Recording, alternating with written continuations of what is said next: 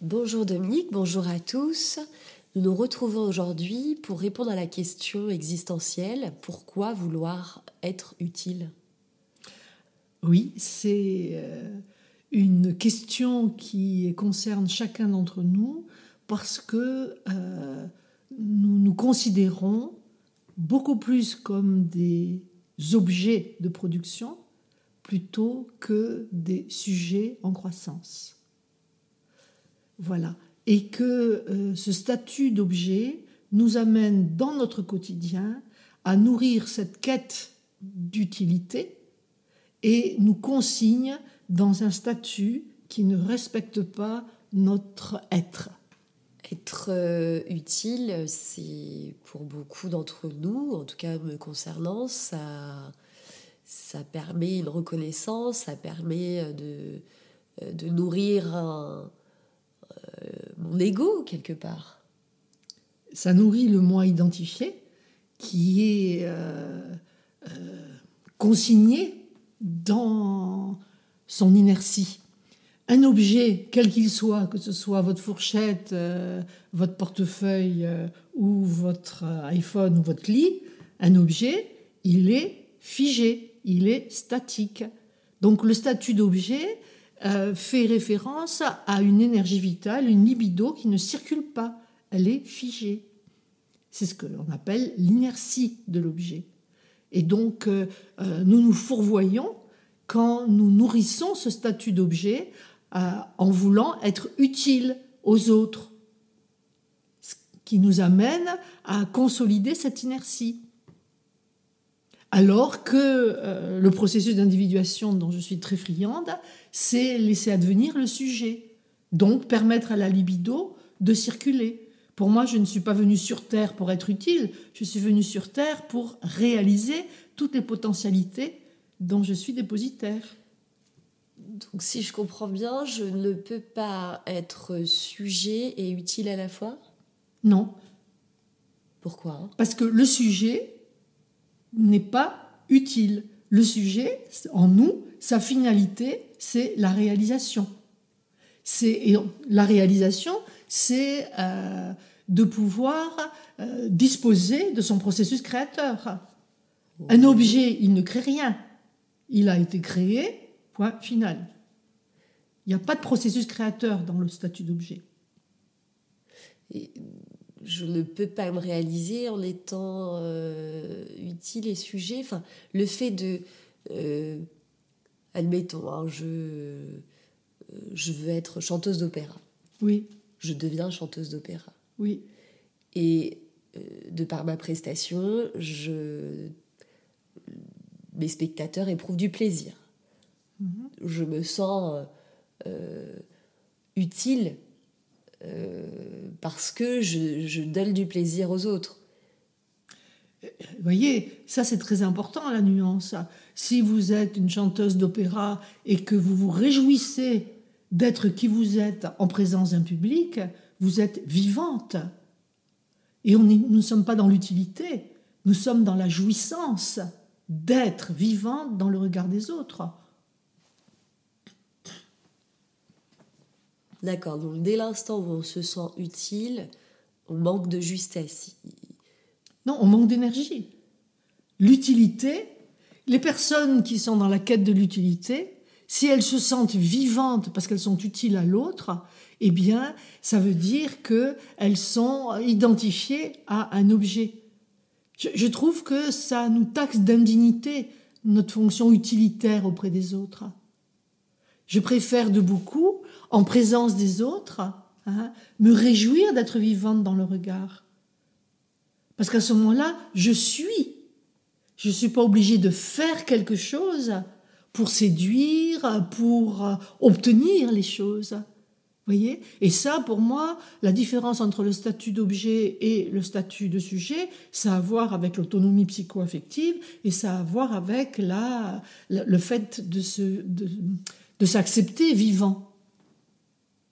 Si vous ne vous acceptez pas vivante, euh, Pyrène, dans le regard de l'autre, vous allez voir que vous allez avoir plein de petits arrangements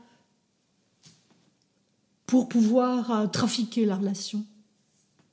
Donc pour éviter ça, il faut avoir conscience euh, de la posture qu'on adopte, c'est-à-dire euh, est-ce que dans cette action-là ou dans ce que j'entreprends, je suis plutôt, je me positionne plutôt en tant qu'objet ou en tant que sujet, et comment je peux arriver à je sais qu'on a fait un podcast sur l'autonomie psychique que, qui pourrait peut-être nous éclairer sur le sujet. Euh, mais comment j'arrive à, à, ajuster euh, dans, dans, la société dans laquelle on vit, comment j'arrive à, à, être toujours sujet et pas objet? Alors, euh, je vais déjà écarter le mot toujours parce qu'il y a une contrainte de perfection qui viendrait s'inviter dans, dans, votre raisonnement. Je dis tout simplement que le sujet il accepte d'être vivant dans une situation, que l'objet, lui, n'est pas vivant, il est inerte, il est statique. c'est une réalité factuelle que les objets ne se déplacent pas tout seuls. Ils sont consignés sur une étagère. Donc imaginez transposer ça à la vie psychique. Quand vous êtes euh, identifié à votre statut d'objet, eh bien vous êtes figé la libido, elle est statique, elle est figée au même endroit. C'est ce qui va faire les identifications, les complexes de Jung, les complexes affectifs. C'est ce qui va faire aussi les répétitions, puisqu'on est toujours consigné dans le même registre. Vous voyez bien que la libido ne circule pas. C'est assez dramatique d'ailleurs de constater combien nous mobilisons notre énergie pour nous figer. C'est ce qui fait que nous avons des croyances, des représentations, des dogmes, des patterns. Et c'est un sujet que nous avons beaucoup abordé, ça. Je l'aborde aujourd'hui d'une manière différente, parce que ça m'intéresse euh, de voir, pour moi déjà, à quel moment je, me vis objet dans une situation. Et vous allez voir tout de suite que quand je me vis objet dans une situation, je dépends de la situation pour être. Et donc je vais agir sur la situation pour qu'elle change. C'est mettre à l'origine euh, l'autre. Euh, et la situation, exactement. exactement. Ok. Alors que euh, vous, Dominique, ce que vous dites, c'est que nous sommes à 100% responsables de la situation. Non, nous sommes responsables non pas de la situation, nous sommes responsables de ce que la situation nous fait vivre. La nuance est de taille. Ah. D'accord? Hein? C'est-à-dire, moi, je ne suis pas responsable qu'il pleut, qu'il puisse pleuvoir aujourd'hui. Le temps est moche aujourd'hui, mais je suis responsable de ce que ça me fait vivre et ça me fait responsable, je suis responsable de ce que j'en pense uh-huh. et de tous les commentaires que je peux faire à propos du temps qui ne correspond pas. Ce statut d'objet, il est, euh, c'est un modèle de société. Toutes nos organisations, toutes nos communautés, elles sont fondées sur ce statut d'objet de production. On en a fait un modèle euh, de civilisation. On produit. On produit, on produit, on produit, on produit. C'est ce qui fait aussi euh, euh, les crises de société. Parce que les personnes collectivement, enfin individuellement et collectivement, elles étouffent dans ce statut d'objet. Elles étouffent et, elles rouspètent parce que ce sont, comment dire, on peut disposer d'elles comme on l'entend. On a bien vu ça lors du débat sur les retraites. C'est inacceptable que quelqu'un puisse disposer de nous. Ça, c'est le statut d'objet dont on se plaint, mais dont on ne voit pas que nous y consentons, puisque c'est devenu un, modèle de référence, le statut d'objet. Il n'y a pas beaucoup de, de il n'y a pas beaucoup d'initiatives pour éveiller le sujet. Ça existe, mais elles font pas la une des journaux.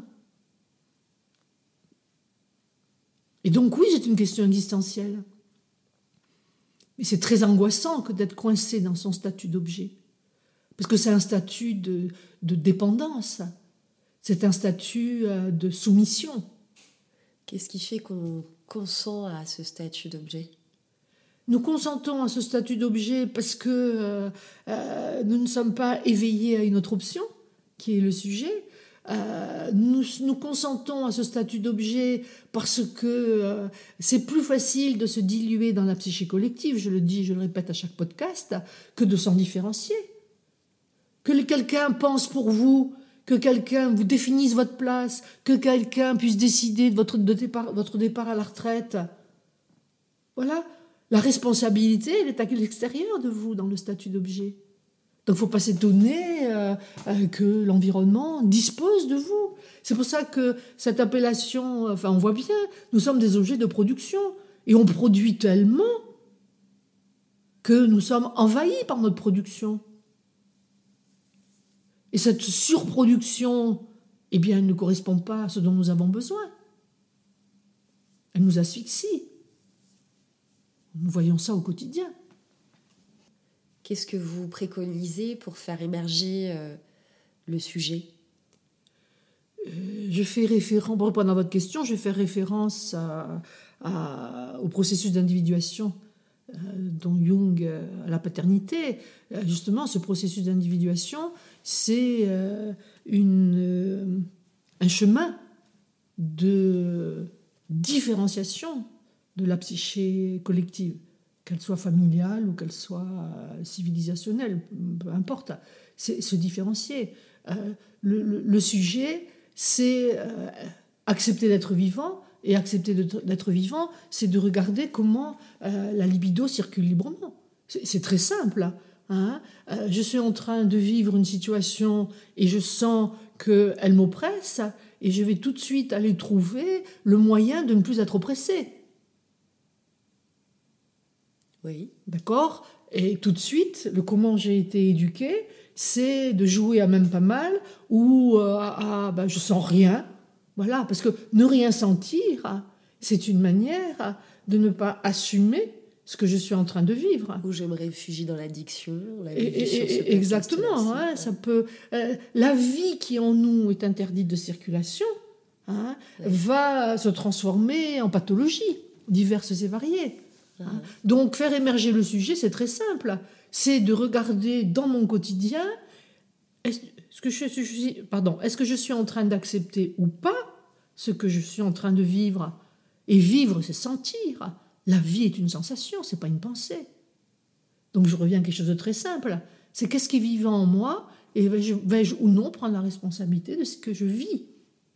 Et vous voyez bien que la tendance euh, générale, c'est que je ne vais pas porter mon attention sur ce que je vis, mais mon, énergie se déporte tout de suite, de manière très automatique, sur ce que je voudrais vivre. Et ça fait de nous, cette, euh, voyez, ce, ce mécanisme-là, ça fait de nous des objets. Pourquoi on souhaite vivre autre chose que ce qu'on vit? D'où ça vient Ce désir? C'est pas, pas un désir. Hein? Euh, c'est une idéalisation de soi, de l'environnement, de la vie. Euh, l'être humain, euh, il cherche par tous les moyens à éviter la souffrance. Hein.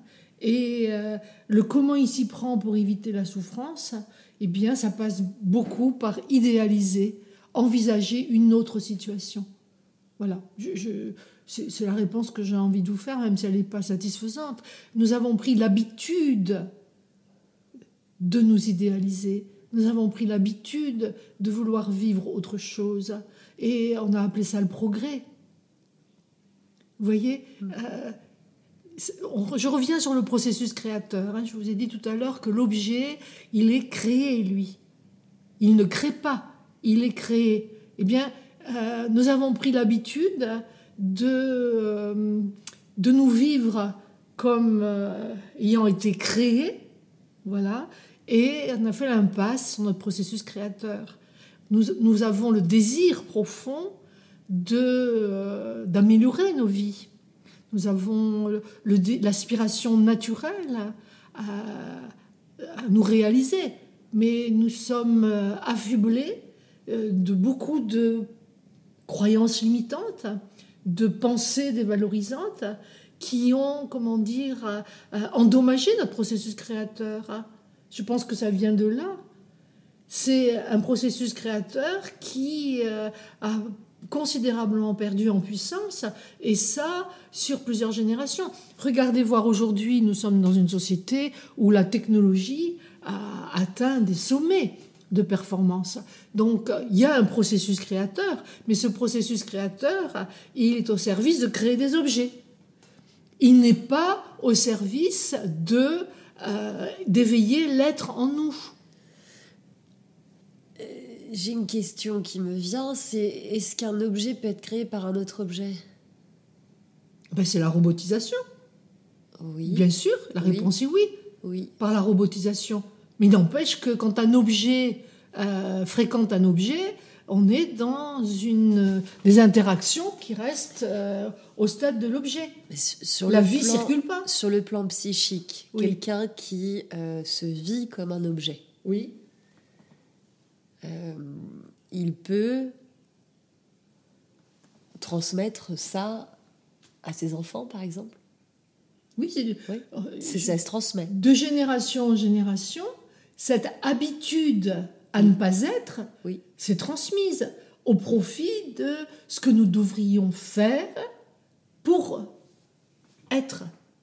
Vous voyez, uh-huh. euh, euh, le faire a été mis en avant et a véhiculé l'idée un peu saugrenue que c'est en faisant les choses que euh, nous pourrons être sujets. Mais ça a beaucoup développé, de mon point de vue, la toute-puissance l'esprit de conquête. C'est-à-dire que nous réalisons éternellement à l'extérieur ce que nous ne sommes pas en capacité de réaliser à l'intérieur. L'action, est-ce que on peut revenir sur cette action de faire? C'est-à-dire que euh, dans ma conception des choses, euh, c'est en faisant que je deviens, que je suis. Il me semble qu'il y a une inversion. Le faire a été privilégié parce que c'est plus facile de faire que d'être. Voilà. Et ça, ça s'est transmis probablement de génération en génération. Aujourd'hui, dans nos sociétés, on voit bien que cet excès de faire euh, nous a asphyxiés et qu'il y a une aspiration à se réaliser. On le voit dans les organisations où on parle du bien-être au travail, où on commence à s'inquiéter euh, du sort euh, des, des ouvriers. Moi, j'ai un jeu de mots. Euh, un ouvrier devrait devenir un œuvrier, c'est-à-dire participer à son, à, à, à, son œuvre. Hmm. Voilà. Je dis ça parce que vous avez employé, tout à l'heure, vous avez utilisé l'exemple de l'opéra, et l'opéra, l'opéra, ça s'appelle œuvre, c'est une œuvre. Hein. Et dans euh, le cadre du processus d'individuation, nous avons à accompagner cette œuvre qui fait que nos 53 milliards de cellules dont euh, nous sommes les héritiers euh, à l'origine de notre venue au monde, eh bien, s'organisent d'une manière unique et singulière. C'est ça, être. Être, c'est simplement se sentir vivant, c'est notre nature ontologique. Nous sommes des êtres vivants et nous sommes devenus des êtres pensants. Et l'être humain considère globalement que parce qu'il pense, il est. Vous savez, c'est le fameux euh, je, pense donc je suis. Bon, moi, j'ai tendance à dire que euh, la pensée telle que nous l'avons utilisée euh, a figé notre énergie vitale. Hein et c'est pas parce que je pense que je suis vivant. Non, je suis mmh. vivant parce que je sens comment la vie circule en moi. Et en ce sens, le corps est notre meilleur laboratoire. Parce que la, la, la pensée, c'est pas une sensation. D'accord? La vie est une sensation. Or, nous avons appris depuis des générations et des générations à penser la vie au lieu de la vivre. Mmh voyez? Alors, je sais bien que j'aborde un sujet qui est, très, qui est très subtil, mais si vous commencez à envisager les choses de la façon suivante dans votre quotidien, quand est-ce que je pense et quand est-ce que je vis, vous allez tout de suite éclairer votre statut d'objet, parce que quand vous êtes identifié à vos pensées, bah, la, libido, elle est figée, elle circule plus.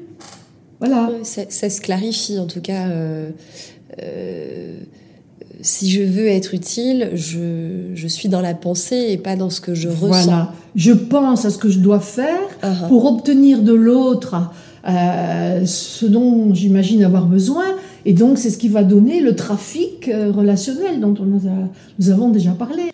Alors, qu'est-ce qui se passe quand euh, deux personnes qui euh, se vivent en tant qu'objet se, rencontrent? Oh ben, C'est simple, elles fondent la relation, elles ne sont pas en relation, ce qui fait que la relation n'est pas vivante, et c'est ce à quoi nous assistons à travers le politiquement correct, la langue de bois ou la manipulation.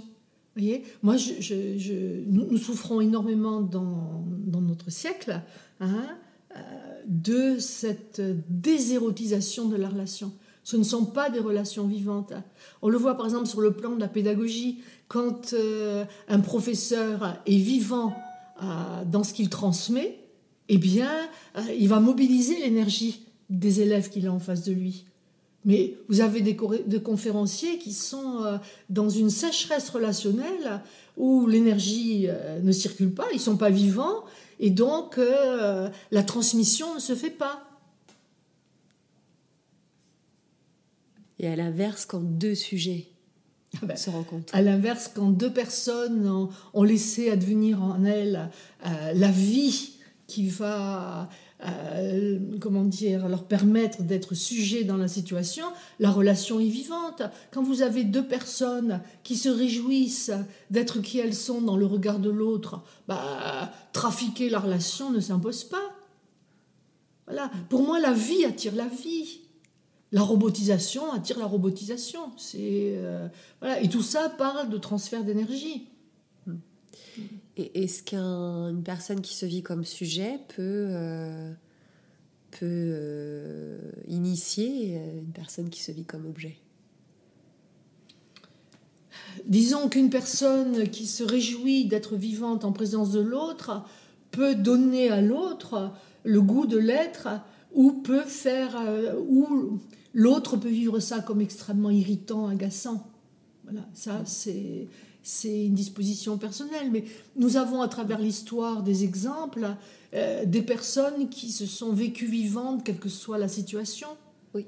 Dans les camps de concentration, vous avez quelques personnes qui, quelles que soient leurs conditions de vie, hmm.